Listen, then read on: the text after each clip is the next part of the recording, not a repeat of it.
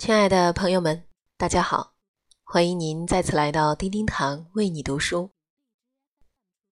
今天我们这期节目的主题词呢，应该是要定义为做人和人品。其中，我们今天所要分享的一个人物呢，他是来自于《红楼梦》里的一个举足轻重，而且戏份很多很浓的一个角色，名字叫做王熙凤。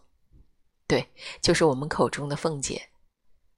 为什么会选这个人物来说呢？因为丁丁堂觉得，他应该说是把社会上一些我们看不惯的很多人的这种为人处事的方式，集中在了这一个人物身上，淋漓尽致的为我们展现出社会上所不被人接受。不被人看好、不被人喜欢的形形色色的各式各样的一种集合的人物体现。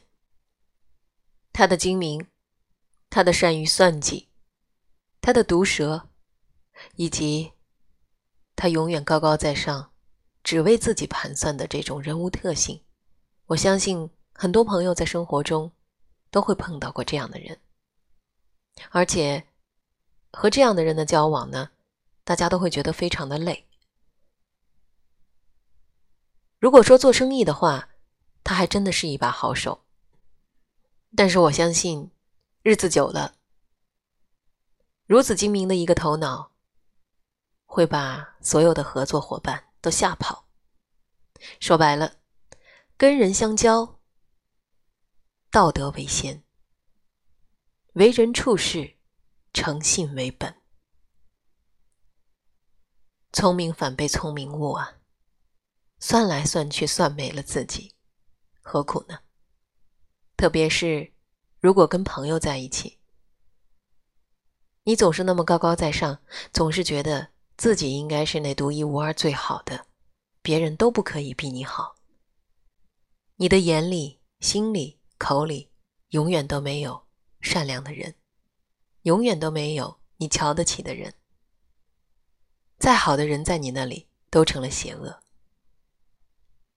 你跟一个人这样说，两个人这样说，说的人多了，那么所有的人都会觉得是你有问题。换句话说，跟朋友相交，大家更喜欢和有担当、有爱心、懂付出、懂分享的人在一起。朋友之间更应该是这样。彼此真诚。当朋友有困难的时候呢，力所能及的情况下，主动的伸出你的援手，拉别人一把，扶别人一下。同样的，在你有困难的时候，朋友也会站在你的身边。友谊这个东西不是用来消遣，它是用来珍藏、用来珍惜的。人和人之间处的是什么？处的就是那么一份真心，那么一份懂得。千万不要把朋友当小丑，更加不要去鄙视你的朋友。长此以往，你会在朋友的心中算没了自己。同样，如果走到这一天，连诚信和道德都没有的时候，把一些不喜欢的东西强加于人的时候，那么，你也走不远了。好了，说了太多题外的话，接下来就请您跟随我一起来分享今天的主题内容。这篇文章来自于百合创作的《王熙凤那样聪明能干的女人，究竟输在哪儿了》。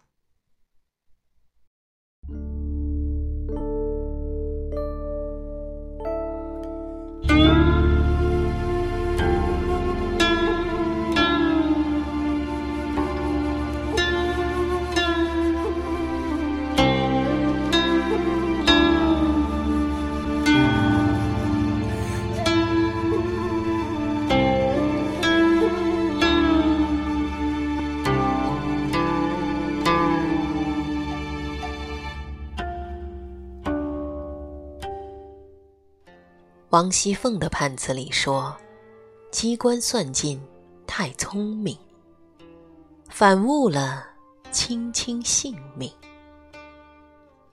这句话给人误导，仿佛他的悲剧是聪明太过。《红楼梦》里聪明有才干的人多的是，宝钗、探春都聪明，怎得唯凤姐最惨呢？聪明有才不是错，他错在有才而无德。纵然长袖善舞。在为人处事上，也不乏送出一些顺手的温暖，但是不能回避的是，凤姐这一生，小节无余，大节有亏。老太太信任她，把家交给她打理，他倒好，月月迟发家人的补贴和仆人们的工资，原来是拿着银子私自放贷去了。平儿曾向袭人透底儿说：“他光吃利息这一项，一年不到上千的银子呢。上千两银子，合着有人民币好几十万了。精明分两种，一种叫凤姐，一种叫探春。凤姐精于算计，公家面上的事儿。”要办得排场、好看，还要自己不吃亏，有便宜可占。探春也算计，宫中的事儿要杜绝浪费，要节流开源，要打算长远，却在自己想吃个单炒的油盐枸杞芽时，先自觉给厨房送上五百钱。两者做事出发点大相径庭，搞歪门邪道的，到这一身正气的面前，因为底虚生气，先弱了几分。所以看《红楼梦》里，从头到尾都是探春收拾凤姐，寻她的不是，嫌她这也没想到，那也没办好。凤姐。倒是莫名其妙的要让探春三分。李纨也十分看不上凤姐的金瓜上算。有一次，为了开诗社，李纨到凤姐那儿拉赞助，这姐们儿一时兴起，替李纨算了一下年收入，噼里啪啦一顿算，抖出李纨一年下来能有四五百两银子的结余。李纨气结之下，打趣说：“他说的都是无赖泥腿，世俗专会打细算盘、分金拨两的话。亏他托生在诗书大宦名门之家做小姐，天下人都被你算计了去。”在最后的贵族里，张颐和这样讲述贵族对金钱物质的微妙态度：一方面。他们身居在上层社会，必须手中有钱，以维持高贵的生活。另一方面，但凡一个真正的贵族绅士，又都看不起钱，并不把物质的东西看得很重。按这种标准来看，凤姐对钱的做派委实不像贵族出身，她对钱的态度十分直接。从不掖着藏着，对他来说，一两银子就是一两银子，是他私人账户的组成单位。看着银票上的数目增长，才是人生最大的乐趣。除此之外，都是务虚。这种对金钱赤裸裸的攫取态度，令周围人既自叹不如，又替他尴尬。他被称为“泼皮破落户”，与之不无关系。这个混号表面上是亲昵的调侃，内里实际有隐隐的揶揄不屑。围棋里有句话，叫做“宁丢数子，不失一先”，意思是下棋的时候要有重点，有舍有得。只要占着先手，丢掉几个子儿也使得。这里蕴含着透彻的人生智慧。做人如下棋，棋理同人理。凤姐肯定不会下棋，因为她在自己的人生这盘棋上，是什么都不肯丢，什么都要，里外都要占尽了风头。除了贪财，还贪权，贪了贾母的宠爱纵容，还要贪贾琏的唯命是从。他要站在人生制高点上，接受众人的艳羡与膜拜。尤氏曾开玩笑提醒他：“我劝你别太满了，满了就泼出来了。”真实情况是，他一面要太满，另一面却因想太满而致太亏。凤姐家里好像常年的炖着野鸡，她也曾屡屡推荐这道菜。哄闹似的，李嬷嬷去她家吃酒，她说家里有烧好的滚烫的野鸡，从家里拿来野鸡崽子汤孝敬贾母。老祖宗吃得很受用，下雪天更是，已预备下细嫩的野鸡，请用晚饭去，再吃一会儿就老了。他怎么就那么爱吃野鸡呢？古医书记载，吃野鸡补气血，主治妇女贫血、产后体虚。凤姐泼醋那一次，因为哭闹一场没化妆，贾琏看到凤姐脸儿黄黄的，这说明凤姐的身体其实并不好。浓妆之下，容颜憔悴；不化妆，便脸色蜡黄，所以才需要吃野鸡补养。正因为太过要强，以至于累得身心两亏，流产了一个已经六七个月的男胎，实在是舍本逐末。更可悲的是。因为不肯放权，不好好保养，而得了血崩，宫血不止，从此落下了病根儿，再难生育。不孝有三，无后为大，这也成了贾琏纳尤二姐做二房的借口。以凤姐的心性，怎会容许别人来分享自己的丈夫呢？半可怜。将尤二姐诓进园子，明眼人如宝钗和黛玉，替二姐担忧。幸而提醒二姐说：“王熙凤心里歹毒，口里尖快，嘴甜心苦，两面三刀，上头一脸笑，脚下使绊子，明是一盆火，暗是一把刀，要小心提防着。”但是晚了。凤姐已经写好了剧本，要如期公映。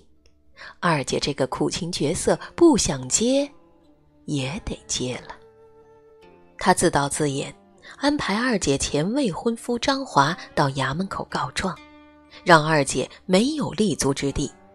自己又撒泼大闹宁国府，又是哭骂，又是往尤氏脸上啐唾沫，将对方羞辱了个够。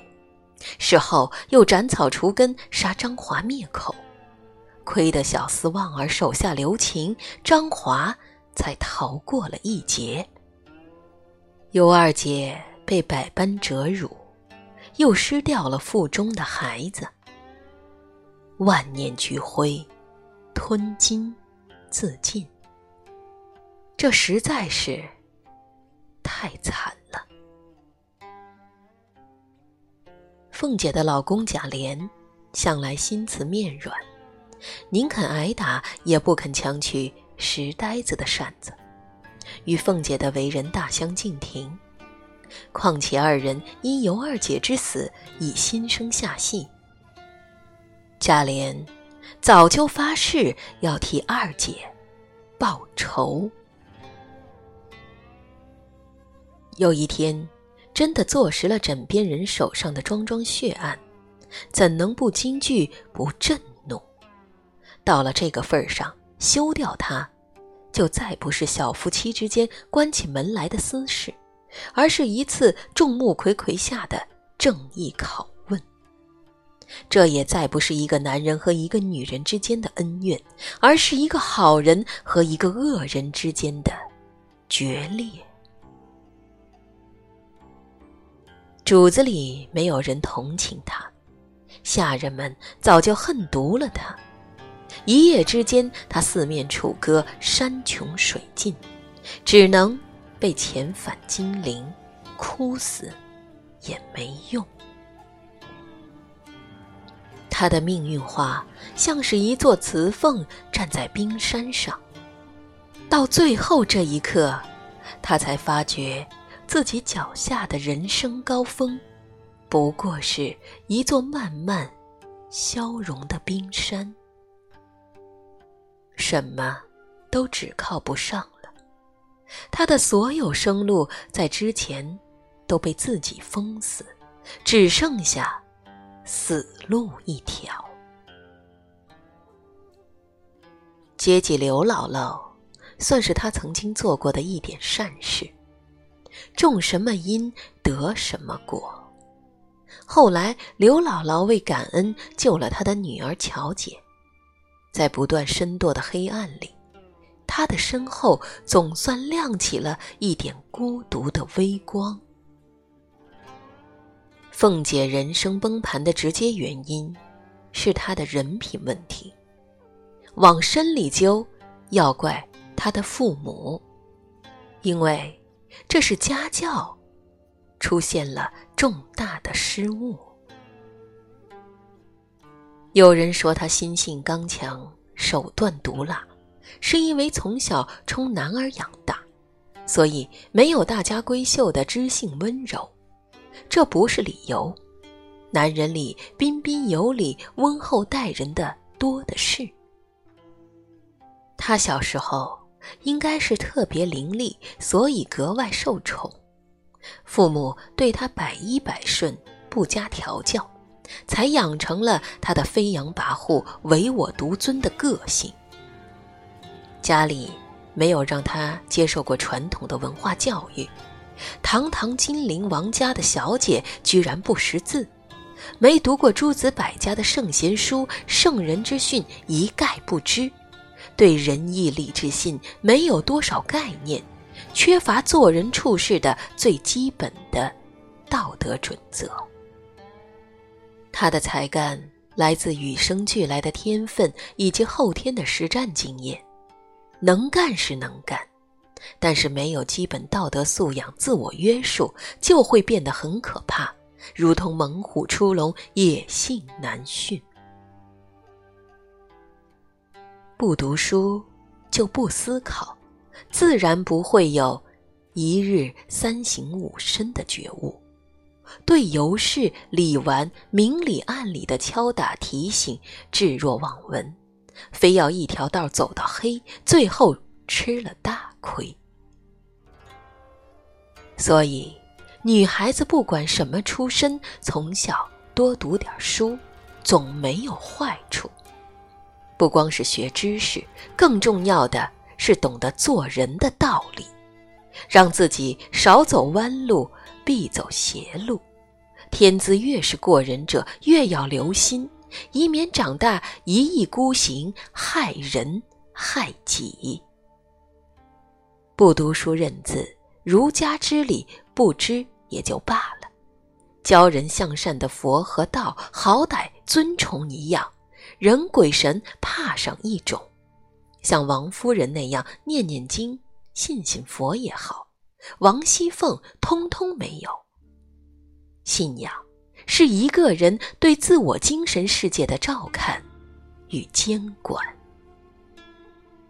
连奥巴马宣誓时，尚且要手按一本圣经，以示自己是个有信仰的人，可见信仰对人的重要性。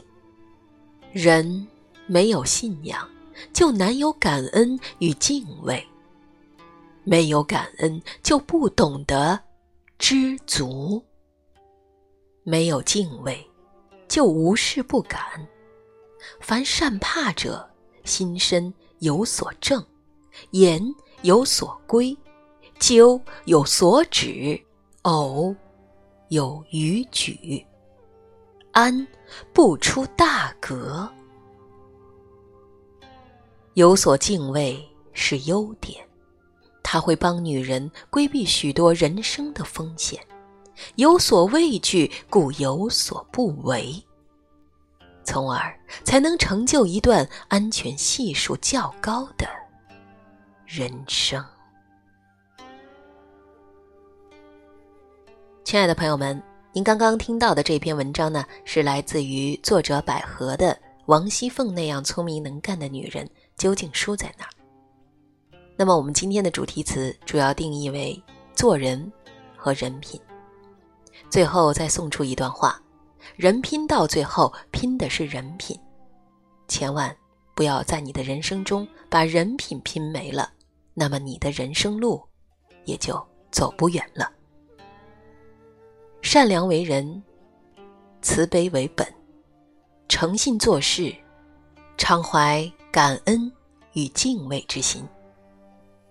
感谢您收听本期的叮叮堂为你读书，我们下集。再会。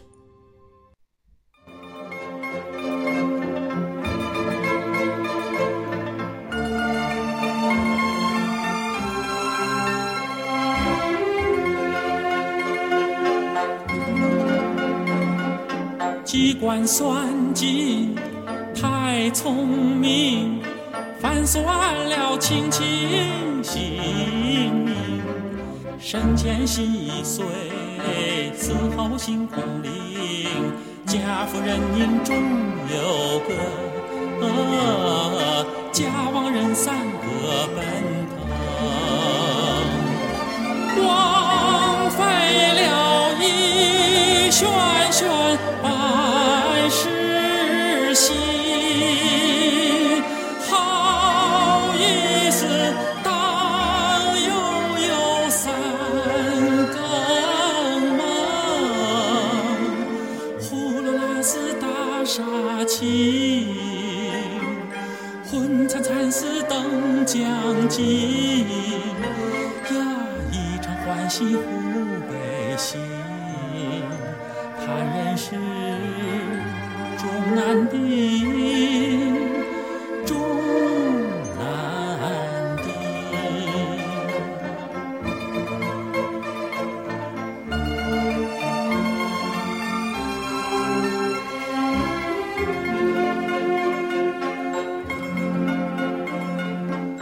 机关算尽太聪明，反算了卿卿性命。